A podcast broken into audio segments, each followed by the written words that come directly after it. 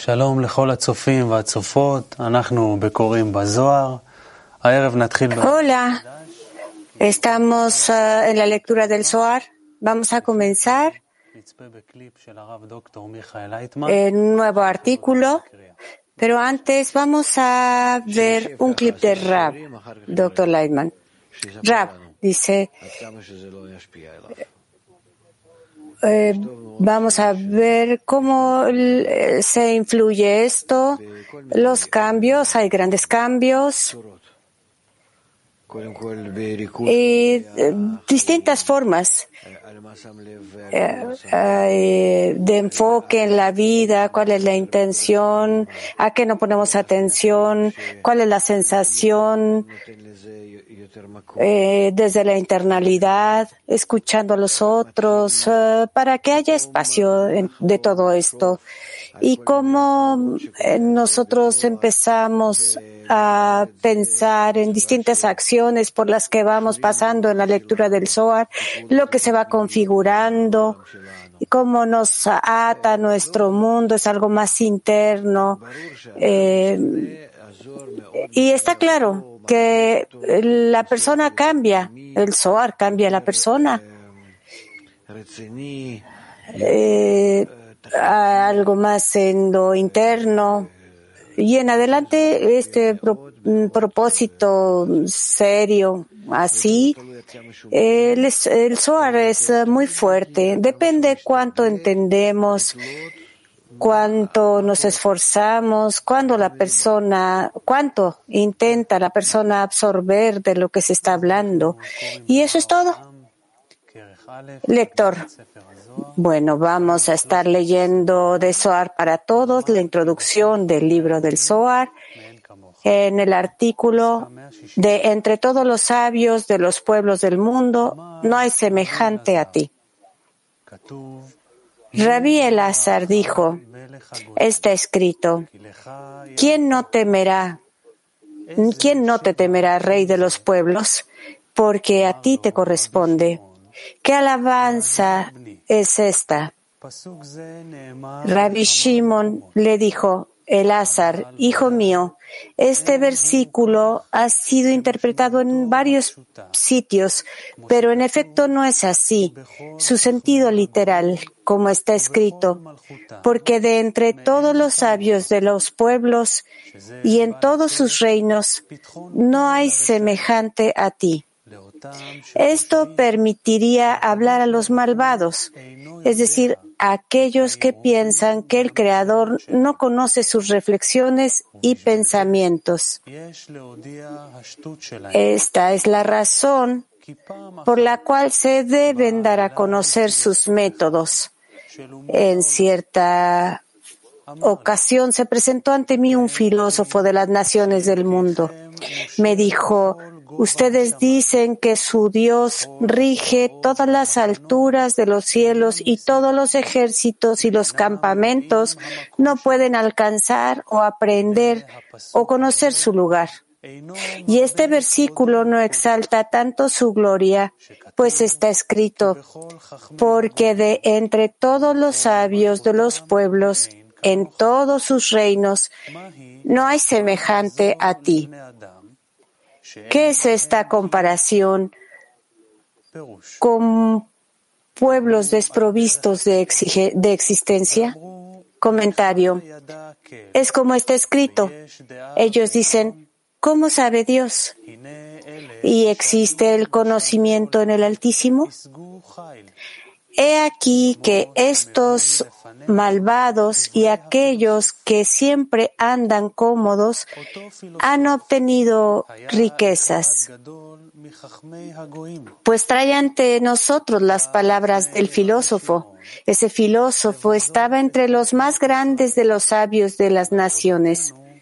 Llegó ante Rabbi Shimon para desdeñar la sabiduría de Israel y nuestro compañero completo trabajo en la fe, que es nuestra gran integridad, pues el pensamiento no tiene alcance por sí mismo en absoluto.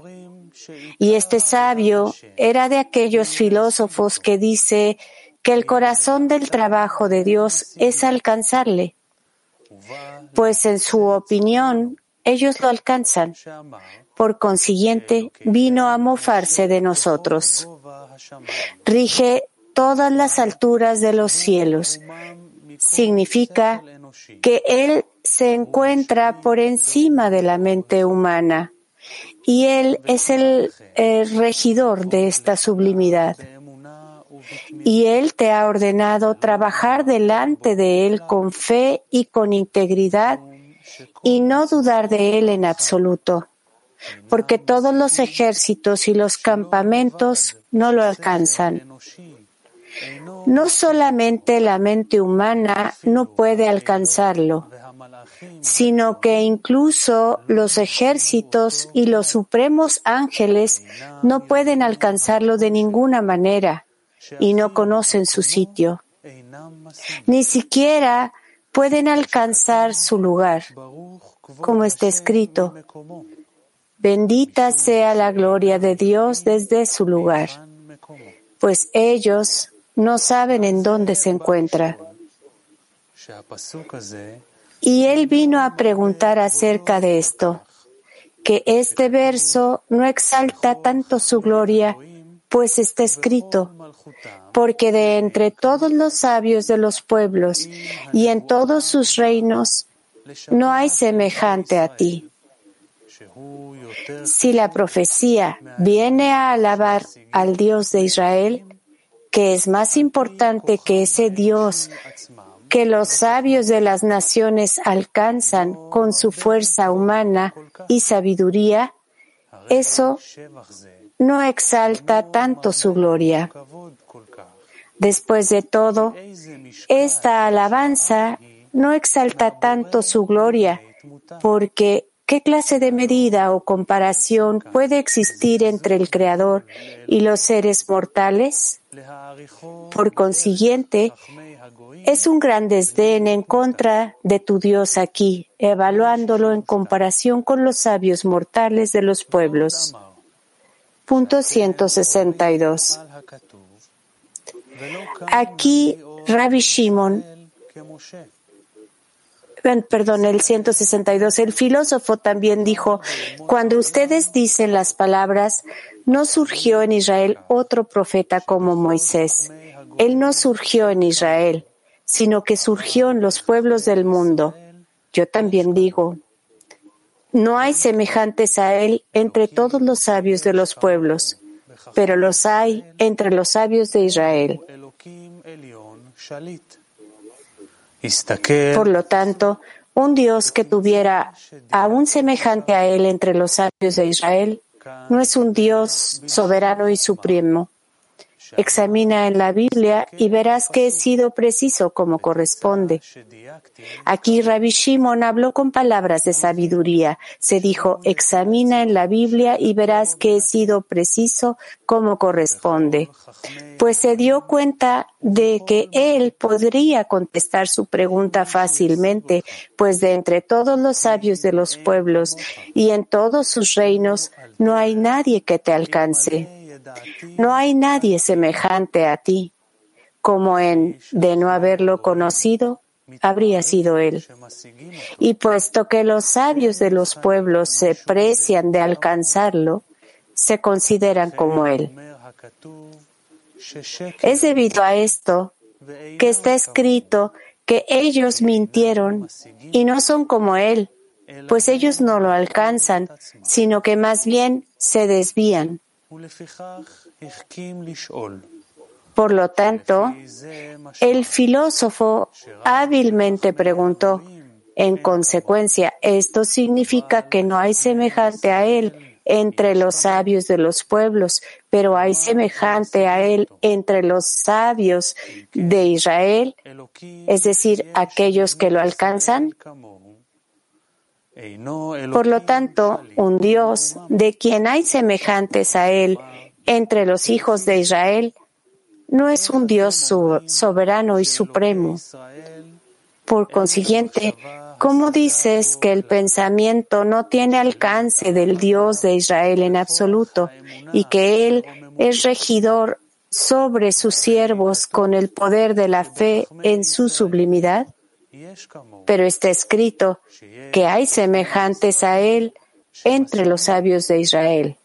Es decir, que hay sabios de Israel que lo alcanzan. Por lo tanto, el texto te contradice. Punto 163. Yo le dije, ciertamente hablas correctamente. Hay otros como semejantes a él en Israel. Después de todo, ¿quién resucita a los muertos? Solo el Creador. Vinieron Elías y Eliseo y resucitaron a los muertos. ¿Quién hace que llueva? Solo el Creador. Vino Elías y las detuvo, y luego las hizo caer a través de su rezo. ¿Quién hizo el cielo y la tierra? Solo el Creador. Vino Abraham y el cielo y la tierra cobraron existencia gracias a él. Rabbi Shimon le explicó que como tú has dicho, debe ser verdad que existen otros como él en Israel. Y sin embargo, esto no va en contra de toda nuestra fe, porque nosotros no lo alcanzamos en absoluto.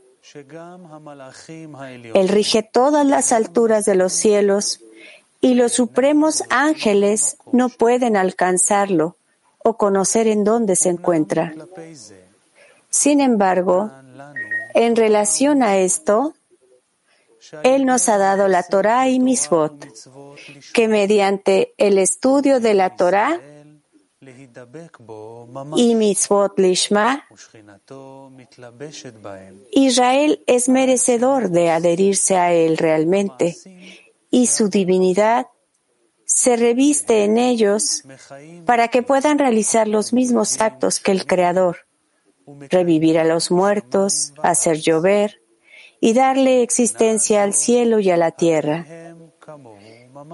En este aspecto son completamente como Él. Por tus actos te conoceré. Sin embargo, solo alcanzan todo por una fe íntegra y perfecta, y ni siquiera contemplan alcanzarlo con su sabiduría como los sabios de los pueblos. Punto 164. ¿Quién conduce al sol? Vino Josué y lo acalló. Le ordenó permanecer en su lugar y se acalló. Como está escrito, el sol se acalló y la luna se detuvo. El Creador decreta justicia y lo mismo hizo Moisés. Decretó justicia y se ejecutó. Asimismo, el Creador decreta juicios y los justos de Israel los anulan, como está escrito. El justo gobierna el temor de Dios. Además,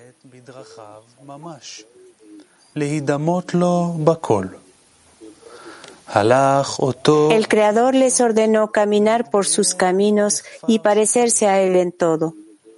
Ese filósofo se fue y se convirtió en el pueblo de Shehalim. Él se llamó el pequeño Yossi. Aprendió mucha Torah y se encuentra entre los sabios y justos de ese lugar. Comentario. Ustedes podrían decir que cuando ellos son recompensados con ser exactamente como Él, no disminuyen el poder de su fe perfecta.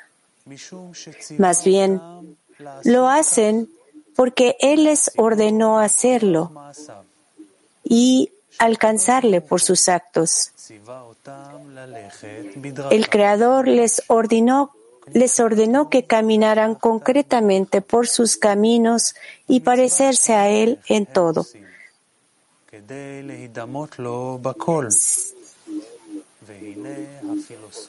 El Creador les ordenó que caminaran concretamente por sus caminos y parecerse a Él en todo.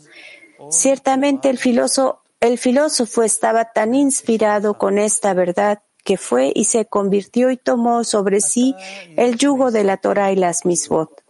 Punto 165. Ahora debemos examinar el texto. Está escrito, todos los pueblos son como nada ante él. ¿Cuál es la ventaja que se encuentra aquí? Respuesta. ¿Quién no te temerá? rey de los pueblos. Pero es el rey de los pueblos y no el rey de Israel. En todos los lugares el Creador desea ser glorificado por Israel.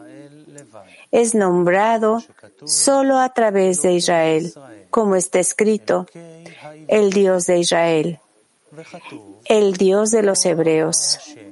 Y está escrito, Así dijo el Señor, Rey de Israel. Ciertamente el Rey de Israel, dijeron las naciones del mundo, nosotros tenemos otro, otro protector en los cielos, pues el Rey de ustedes rige solo sobre ustedes, no domina sobre nosotros.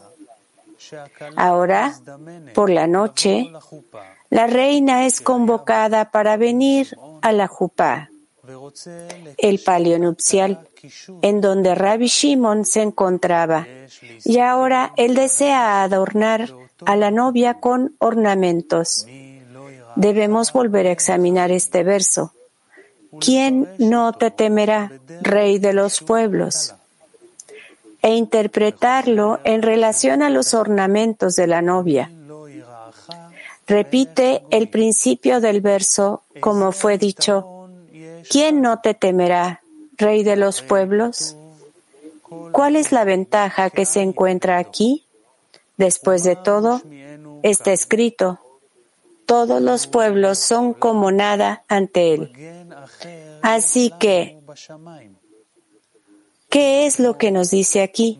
Las naciones del mundo dijeron, nosotros tenemos otro protector en los cielos. Los pueblos acosan a Israel.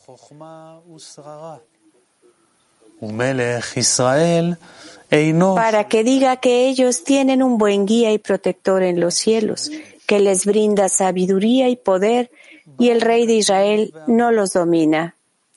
Punto 166. El, el texto dice, está escrito, ¿Quién no te temerá, rey de los pueblos? Lo que significa un rey que es superior a todos ellos, que los somete a todos, los castiga y les impone su voluntad. Porque a ti te corresponde temerte tanto en lo alto como en lo bajo, porque entre todos los sabios de las naciones los gobernadores y los ministros de lo alto que están encargados sobre ellos y en todos sus reinos en Malhut de lo alto. Existen cuatro Malhuts que gobiernan arriba por la voluntad del Creador. Gobiernan a todos los pueblos. Por esta razón, no hay ninguno entre ellos que no haga el menor movimiento, salvo como Él les ha ordenado, como está escrito, y actúa según su voluntad, con los poderes de los cielos y entre los habitantes de la tierra.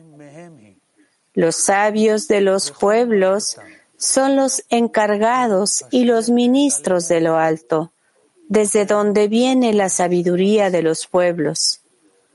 Y en todos sus reinos se refiere a Malhut que los gobierna. Este es el significado literal del texto. Este texto explica cómo en el tiempo del exilio la novia es convocada a venir a la jupá al final de la corrección es porque todo el poder de los pueblos para conquistarnos en el exilio bajo su régimen es por medio de su sabiduría y su reinado, que son los encargados superiores en el cielo de la clipa, que les imparten sabiduría y poder. A través de su sabiduría, ellos nos hacen tener malos pensamientos, querer entender al Creador en todos los aspectos. Él, sus caminos y sus pensamientos sin temor y consideración de su sublimidad. A través de estos malos pensamientos quedamos vacíos de toda la abundancia de la Kedusha y la abundancia se muda a sus malhut, como está escrito. Tiro estaba colmada solo por la ruina de Jerusalén. Con esto, ellos obtienen el poder para tiranizarnos, castigarnos y forzarnos a hacer su voluntad.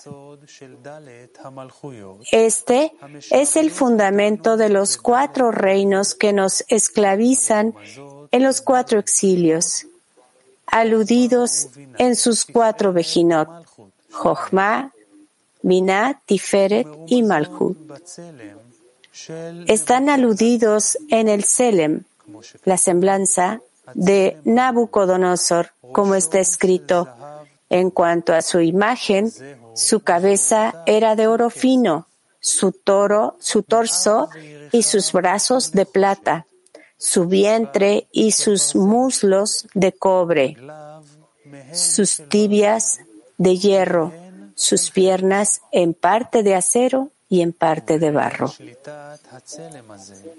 En el tiempo del gobierno de ese Selem, ellos hacen mofa de nosotros porque tienen otro protector en el cielo. Pero todo esto es lo que está escrito. Y así hace Dios que se le tema. Pues la divinidad es llamada temor del cielo.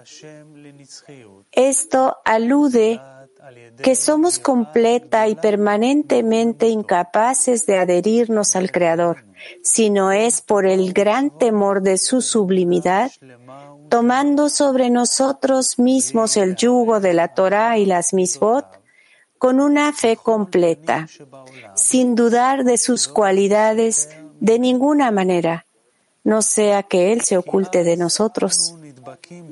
Esto es así porque cuando nos adherimos a Él por toda la eternidad con un atado irrompible, y luego el Creador también dará su abundancia en todo aquello que Él ha contemplado para deleitarnos en el pensamiento de la creación.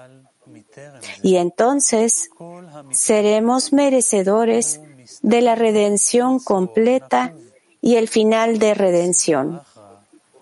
Pero antes de eso, Él ha metido su jornal en bolsa rota. Esto es así porque a través de los malos pensamientos que, se, que nos trae la citra ajra, siempre tiene la fuerza de robar la abundancia que recibimos. De acuerdo con la regla, Tiro fue colmada solo por la ruina de Jerusalén. Sin embargo, Incluso esos castigos no están en contra nuestra, sino solo para habilitarnos para su temor, a través de numerosas experiencias que el exilio trae sobre nosotros hasta que seamos merecedores de recibir su fe en integridad y con temor a la sublimidad. Y entonces se dice, Él se acordó de su misericordia y fidelidad a la casa de Israel. Todos los confines de la tierra han visto la salvación de nuestro Dios pues en el tiempo del final el Creador recordará sus misericordias para nosotros junto con la perfección de su fe enseguida. Pasamos al número dos clip número dos. Rab. Cuando existe este rompimiento, el tema es la revelación por eso tenemos que estar conectados. Antes del rompimiento estábamos conectados. Y en esta conexión nosotros queremos alcanzar, entender, sentir la esencia de la realidad, del ser creado. Y después del rompimiento,